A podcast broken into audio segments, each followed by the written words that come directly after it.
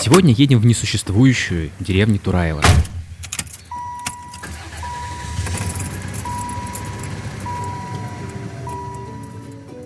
Привет! Это подкаст «Путь-дорога» о путешествиях по Подмосковью. Я Герман Иванов. Я Лена Твердая. Всем привет!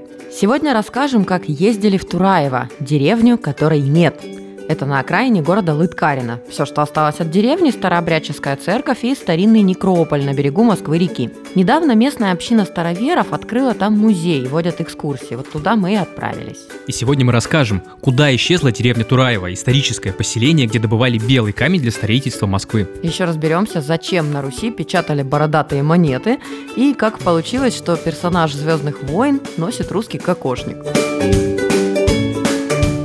Итак, Тураева – это деревня старообрядцев, так сложилось исторически. Кто такие старообрядцы? Мы уже про них рассказывали в выпуске про Верию, но напомним, это православные люди, которые в середине 17 века не приняли церковную реформу патриарха Никона. Он тогда решил переделать церковные обряды по греческому образцу. Естественно, это многим не понравилось. Но с несогласными разговор был короткий. Их считали раскольниками и еретиками. Их преследовали, сжигали в деревянных срубах заживо, бросали в тюрьмы и всячески мучили – Потом конфликт перестал быть настолько острым, но гонения были так или иначе во все века. Отличия в обрядах не очень большие, но они принципиальные. Например, староверы крестятся двумя перстами. Они носят крестики, на которых нет распятия. Иисус у них пишется с одной буквой «и». Еще у них особая одежда. Женщины носят сарафаны и платок на голове, причем его не завязывают узелком, а закалывают булавкой. У мужчин и у женщин одежда с рукавами, нельзя никаких голых рук. И обязательно носят пояса, такие тесемочки. Их носят не снимая с рождения. Эти правила соблюдают и сейчас. У староверов свои многовековые традиции, и вот мы решили съездить и посмотреть, как они живут и как у них сегодня все устроено. Тураева – это крохотный островок деревни посреди промзоны. Мы вообще ее с трудом нашли. Указатели какие-то неявные, пришлось поплутать среди гаражей и заборов. Добрались наконец, а там все как я люблю. Тусклое солнце зимнее, сугробы, тишина полная, березки растут. За забором церковь, каменно-деревянная, старообрядческая во имя Рождества Пресвятой Богородицы. И там на территории нас встретил Николай Юкин. Это председатель местной старообрядческой общины. И он нам рассказал историю исчезнувшей деревни Тураева. Издавна эта местность э, славилась тем, что здесь добывали белый камень для строительства белокаменной Москвы. Как известно, в конце XIV века э, Дмитрий Донской решил строить белокаменный Кремль в Москве. И вот этот камень, который привозился в Москву, он добывался именно здесь. В Тураеве и соседнем Мячкове добывали известняк. Это тот самый знаменитый материал, из-за которого Москву стали называть белокаменной. Еще здесь добывали песчаник. Он был более прочный и дешевый, и по-другому его называли латкаринский дикарь или даже латкаринский мрамор. На улице недалеко от входа в храм лежат жернова из такого камня, и они были настолько крепкие, что славились вообще по всей России. Из такого же камня в Москве мастили улицы и делали фундаменты домов. Если вы помните, в выпуске про Зарайск мы рассказывали, что при строительстве камень старались использовать экономно. А тут тураевские жители могли себе позволить даже забор из камня. На стенде у входа можно посмотреть на фотографию, и там возле каменной заваленки сидят бабушка с дедушкой, это середина 20 века. Но дома из камня не строили. Каменный дом было очень сложно протопить зимой, и это было просто невыгодно. Зато из камня делали подвалы. Зимой из такого подвала получался хороший морозильник. Церковь, в которую мы приехали, она из дерева. Из камня у нее только колокольня и алтарь. Рядом с церковью стоит маленький домик, и это как раз музей турайских староверов. В музее есть на что посмотреть, но мне больше всего понравились карты. Географически имеется в виду. Особенно одна. Она висит на стене и просто умиляет. Это копия с карты 1659 года, ну как будто ребенком нарисована. Березоньки, там домишки, болото. Церковь вверх ногами нарисована. В общем, что-то среднее между школьной контурной картой и рисунком шестилетки. Но нет, это, понимаете ли, серьезный документ. Здесь, например, написано 50 сажень к яме, а в яме каменья. А, а тая яма и сосны липа, на ней старая да новая грань. И вот здесь мы видим, там береза развеловата, на ней там грань. И вот так описаны все границы участков. То есть это кадастровые инженеры 17 века карту нарисовали, представляете? Вот бы взять такую карту и пойти искать эти ямы до березы, вдруг что осталось. Хотя вряд ли, почти 4 века прошло. Есть там и более древние карты местности, но это самая красочная. Деревня называлась Тураева. Раньше была версия, что это от слова «тур», дескать, водились тут какие-то животные, похожие на туров – Но есть и новая версия, более правдоподобная. В 2007 году в Тайницком саду Московского Кремля нашли берестяную грамоту. Это самый длинный древнерусский текст на бересте из когда-либо найденных. И в этом тексте опись имущества некоего Турабея. Турабея, Тураева, да, вот что-то есть. Видимо, это какой-то приспешник Золотой Орды, ему принадлежало село Турабьево, которое потом превратилось в Тураево. Вот такая история. У названия соседнего села Мячково тоже интересное происхождение. Мячик тут ни при чем. А у владельца имения был, оказывается, дефект речи. Он мямлил или, как говорили в старину, мячал. Вот отсюда Мячково. Деревня Тураева была издавна старообрядческой, и здешний храм впервые упоминается в начале 19 века. Тогда этот храм выглядел как амбар, а наверху у него был совсем небольшой крест. Старообрядческая церковь тогда была полулегальной, и поэтому старались лишнего внимания не привлекать. Этот храм сгорел в 1870 году. Потом его восстановили опять в виде амбара. Колокольный и алтарь пристроили уже в начале 20 века, когда вышел указ о веротерпимости. То есть можно уже было не скрываться. И храм, который мы видим сейчас, это 1908 год. Нынешний храм стоит ровно на том же месте. Когда в нем ремонтировали полы, то нашли толстый слой углей с монетками и остатками утвари. Все это можно посмотреть в музее. Самая древняя монета там 1734 года. Кстати, первое упоминание о старообрядцах в принципе – это перечень записавшихся в двойной оклад. Двойной оклад, что это такое? Все старообрядцы с 1716 года по указу Петра I платили двойные налоги. Еще Петр I, как мы помним, запрещал ходить с бородами. Точнее, нельзя было это делать бесплатно. А борода для старообрядцев ну, очень важна. И вот платили бородовой сбор – а квитанцией был специальный металлический жетончик, на котором изображены усы и борода, и написано «Деньги взяты». В музее мы рассматривали такие жетончики. С крестьян, кстати, такую пошлину не брали. В деревне, пожалуйста, ходи как хочешь. А если надо крестьянину в город, вот тут надо платить по одной копейке с бороды за каждую поездку. В Советском Союзе тоже наживались на верующих. Они должны были спрашивать разрешение у сельсовета, чтобы проводить молебный или крестный ход. И за это тоже надо было платить пошлину. В музее сохранились такие квитанции. С книгами у старобрядцев тоже были напряги. Их приходилось печатать в подпольных типографиях. В музее есть небольшая библиотека старинных книг, там есть книги 18-19 веков. И вот там какая штука. Владельцы книг подписывали их не только на титульном листе. Его можно было легко вырвать и попробовать потом докажи, что это именно твоя книга. Поэтому подпись растягивали по слогам по всем страницам книги. То есть, пока ты эту книгу листаешь, ты собираешь по слогам подписи. У тебя получается «Богу духновенная книга принадлежит такому-то». Для меня один из самых интересных экспонатов – это женский головной убор. Я такого никогда не видела. Это свадебный венок флёр d'orange, то есть из цветов апельсинового дерева. Но цветы не настоящие, они из воска на бумажном каркасе. Вот такая была мода, она пришла из Европы в викторианскую эпоху, в 19 веке. А жениху из воска делали бутоньерку. И вот такие восковые венцы можно увидеть, например, в советском кино, на невестах, например, в фильмах «Человек в футляре», «Свадьба», «Женитьба Бальзаминова». А сейчас таких не встретишь, и даже в музеях я раньше такие не видела. Вот так бывает, что история уходит безвозвратно, а мы не ценим, и никому, кроме музейных работников, до нее дела нет. Да, и вот, например, та же деревня Тураева, да, историческая, она сотни лет простояла, но прекратила существование в 70-е годы 20 века. Она просто не устояла под натиском заводов. На тот момент в ней было 80 дворов, и есть фотографии деревеньки советских времен. Там ничего особенного, это обычная деревня. Но для местных там была целая жизнь, причем для нескольких поколений. В те времена заводы все ближе подступали к домам, и в 60-х годах власти решили сделать здесь санитарно-защитную зону. Там все очень долго тянулось, и в итоге деревню снесли в 78 году, а всех жителей поселили в один многоквартирный дом дом в Лыткарине. Это, это была трагедия, все сторожилы были вот вообще, им было очень плохо, многие умирали, потому что не могли пережить вот, этой, вот этого процесса. Тем более, что за дом в деревне, а дома здесь были добротные, большие, там, судя по страховым ведомостям, тут люди просто в дворцах таких жили небольших. Давали небольшие квартирки, ну, представляете, в 50 квадратных метров.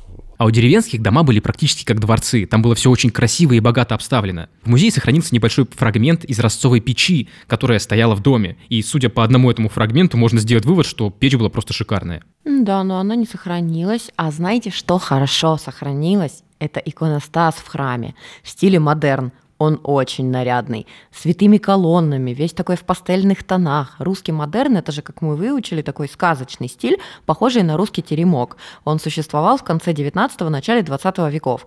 Помните, я восхищалась модерновыми архангелами в селе Спасугал в храме? Так вот здесь целый иконостас в том же стиле. Он такой красивый, и он уникальный, других таких нет. Причем всю эту красоту обнаружили недавно. Все эти прекрасные цветные растительные орнаменты были закрашены позолотой, толстым слоем, а потом, видимо, позолота облезла и еще бронзовой краской сверху замазали. Это было обычное дело снять все эти слои – ювелирная работа. Реставраторы использовали скальпели, специальные сложные растворители, чтобы не повредить нижний слой краски, вот этот модерновый. У реставраторов вообще очень долгая и кропотливая работа, которая требует нереального терпения. И есть целая история, как они восстанавливали Тураевскую плащаницу. Это еще одно сокровище местных староверов, которое достойно Государственного исторического музея. Ее сделали в конце 19 века, и там уникальная вышивка с золотными нитями. Золотными, то есть позолоченными. Раньше использовали нити из чистого золота, но это оказалось слишком дорого. Вообще плащаница – это такой большой платок с иконой, изображающей лежащего в гробу Иисуса Христа. У тураевской плащаницы само изображение нанесено маслом на холст, а вокруг идет вышивка. Все полотно долгое время находилось в ужасном состоянии, и его пришлось долго восстанавливать. Нам показали документальный фильм о том, как это делали. По сути, плащаницу полностью разобрали на маленькие фрагменты, каждый привели в порядок, а потом заново собрали как пазл. Кстати, чтобы сэкономить на золотом шитье, в древности придумали делать не только позолоченные нити. Еще делали канитель золотую нить, закрученную спиралью. Она была похожа на золотой шнур, но была пустой внутри, и это тоже экономия. Но изготовление такой канители было очень монотонной и нудной работой. Нужно было очень долго мотать тонкую проволоку на спицу. И отсюда пошло выражение «тянуть канитель», «канителиться». С золотным шитьем еще одна забавная легенда связана. Есть город Торжок, это очень древний город, он славился своими вышивальщицами. И вот одна из тамошних мастериц вышила костюм для Екатерины II. Императрица так восхищалась своим нарядом, что захотела познакомиться с этой девушкой и была страшно разочарована. Она ожидала увидеть красавицу, ну а там, видимо, была очень обыкновенная. И Екатерина издала указ, чтобы со всей Руси в Торжок привезли самых красивых девушек, чтобы красивым шитьем только красавицы занимались. Ну а как мы хотели? Это 18 век, до боди-позитива еще далеко. Представляю такой конкурс красоты. И приз весьма сомнительный. Отправляйся туда не знаю куда и учись золотом вышивать. Потому что, видите ли, красивые вещи должны создавать красивые люди. А наряжаться любили многие монархи. Николай II, например, устраивал балы-маскарады. И самый известный – костюмированный бал 1903 года в Зимнем дворце. Там всем гостям велели нарядиться в традиционные костюмы до Петровской эпохи. Как мы помним, Петр I насильно всех обрядил в европейское платье. А Николай мечтал восстановить восстановить внешний вид и обряды старинного московского двора. И там у вышивальщиц было уже полно работы. Каждый костюм стоил целое состояние, и все надели кучу фамильных драгоценностей. На бал пригласили фотографов, и вот благодаря этому мы можем сейчас посмотреть, как это все выглядело. Сам Николай II был одет в костюм царя Алексея Михайловича, это второй царь династии Романовых. Императрица Александра Федоровна в костюм царицы Марины Ильиничны. Придворные дамы были в сарафанах и кокошниках, а кавалеры в костюмах стрельцов и сокольничьих. А знаете, где мы могли все видеть этих придворных? На карточной колоде. У меня в детстве были такие карты. Колода называлась «Русский стиль». Впервые такие выпустили в начале 20 века к 300-летию дома Романовых – Загуглите «карточная колода. Русский стиль». Вы поймете, о каких картах я говорю. Так вот, у каждого карточного короля, валета и дамы реальные прототипы. Еще до революции колода разошлась огромными тиражами, а в Советском Союзе по-прежнему была популярна, как ни странно. Я в детстве была влюблена в трифового валета. Он такой красавчик. Оказывается, это великий князь Михаил Александрович, младший брат царя. Ничего так у меня детские влюбленности в 8 лет. М? Фотки с этого бала прославились на весь мир. И как вы думаете, кто содрал идею костюма у наших придворных? Создатели фильма «Звездные войны». Во втором эпизоде «Атака клонов» королева Амидала ходит в золотом кокошнике. В Тураево нам обещали, что мы услышим, как звонят колокола. А службы в тот день не было. И вообще никого, кроме нас. Тишина и спокойствие. Ни звонаря, никого вокруг. Мы подумали, и как же колокола зазвонят, сами что ли? Представьте себе сами. Николай достал телефон, нажал там что-то, и колокола зазвонили. А с них еще так красиво снег брызнул, как будто они спали, их разбудили, и они встряхнулись и давай звонить. Эта система называется электронный звонарь. Она автоматически дергает за веревочки, и у нее есть разные звоны. Вот такие, оказывается, тураевские староверы продвинутые. У старобрядцев еще пение интересное. С древних времен и до сих пор. У них ноты записываются специальными крючками. И каждый из крючков – это несколько нот с определенными длительностями. И у каждого свое название. Например, дубинка, орлик, горка – А есть крючок, который называется «голубчик борзый». Ну, например, борзый, потому что он поется в две ноты по одной четвертинке вверх. То есть борзый, значит, быстрый. А есть голубчик тихий. Он поется по две ноты в половинку вверх. Старообрядцы вообще очень много традиций сохраняли веками. Если кому-то интересно, они могут в дополнение к этой экскурсии съездить и посмотреть Некрополь. Это местное старообрядческое кладбище, оно имеет историческое значение. Это единственное в Подмосковье вероисповедальное кладбище. То есть там хоронят только староверов. Мы туда съездили на машине. Конечно, из-за снега было сложно понять, насколько это кладбище большое. И чтобы дойти до его центра со старинными надгробиями, нам пришлось пробираться через сугробы. И мы шли друг за другом по следам. Сначала Николай, потом Лена, и за ними я. Я вот набрал себе полные ботинки снега. Каменные надгробия похожи на саркофаги, и обычно такие были у дворян или у купцов. Но деревня-то была каменщиков, так что здесь на Тураевском кладбище с такой роскошью хоронили крестьян, и здесь сохранилось больше 150 таких надгробий. Есть версия, что кладбище возникло во время эпидемии чумы в 18 веке. Говорят, из местных тогда погибло где-то три четверти мужчин и две трети женщин. И вот сделали это кладбище, чтобы похоронить их отдельно из-за карантина. Мы с таким большим трудом по сугробам пробрались на холмик, и на этом холмике раньше стояла часовня, а сейчас от нее осталось только каменное основание, да еще и под сугробами вообще не видно. Вокруг старинные каменные надгробия, и все с большими снежными шапками. Я пробовала сметать снег, но прочитать удалось немногое. На могильных камнях было принято писать не только кто похоронен, а все детали биографии умершего, даже сколько раз женился и время смерти вплоть до часа, так же, как мы видели на могиле Евграфа Салтыкова в селе Спасугол. Сейчас коренных жителей Мячкова и Тураева почти не осталось, их единицы. В основном община состоит из тех, кто приезжает сюда из других окрестных мест в эту старообрядческую церковь. Но сюда можно приехать не только как паломники, а просто чтобы узнать интересную историю. Да, это не полноценный музей с богатой экспозицией, с кучей экспонатов, но поездки по непомпезным местам по-своему хороши. Они уютные и какие-то искренние, что ли. Душевные, вот какое слово сюда подходит. Так мило, по-домашнему. Игрушки детские везде валяются, котики живут, чай, пирожки и немного истории. У экскурсии в общину почасовая оплата. Час стоит 5000 рублей для группы до 30 человек. Есть две программы, двухчасовая и трехчасовая. В нее входит посещение музея и храма, и можно включить посещение кладбища. Еще в программу входит чаепитие самоваром, пирогами и интерактивной программой. Это может быть документальное кино про Тураевскую плащаницу или про колокола. И могут провести мастер-класс по гуслицкой росписи. Заказать экскурсию можно по телефону через сайт oturaevo.ru или в социальных сетях общины.